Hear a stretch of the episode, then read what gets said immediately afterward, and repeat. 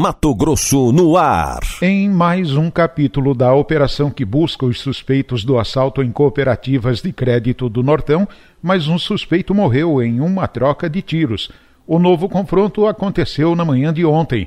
Anderson Rentes tem os detalhes. A polícia confirmou a morte de outro suspeito envolvido em um assalto a cooperativas de crédito em Nova Bandeirantes, que ocorreu no dia 4 de junho. Conforme o tenente-coronel Ronaldo Roque da Silva, os policiais encontraram quatro suspeitos em uma mata. Foi quando ocorreu a troca de tiros. Em continuidade, as diligências no intuito de localizar e capturar os criminosos que cometeram roubo neste município, equipes do Batalhão de Operações Policiais Especiais incursionaram na mata e localizaram quatro indivíduos que, ao avistarem a equipe policial, começaram um confronto, sendo revidado pela equipe policial e, nesse momento, eles evadiram-se pela mata.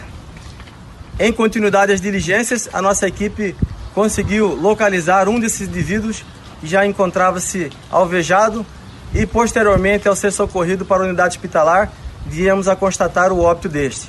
Com ele foi recuperado uma quantia de R$ 51.375 em dinheiro, além de um outro montante que estava danificado. Também foi localizada uma mochila contendo rede de selva, roupas e luvas. Continuamos ainda as buscas no intuito de localizar os demais e a missão não para por aqui. Vamos em frente. Até agora, nove criminosos suspeitos de participarem do assalto foram mortos em confronto com a polícia, sendo três em apenas 48 horas. Dois suspeitos também já foram presos. De Cuiabá, Anderson Rentes para o Jornal Mato Grosso no ar. Você muito bem informado. Mato Grosso no ar.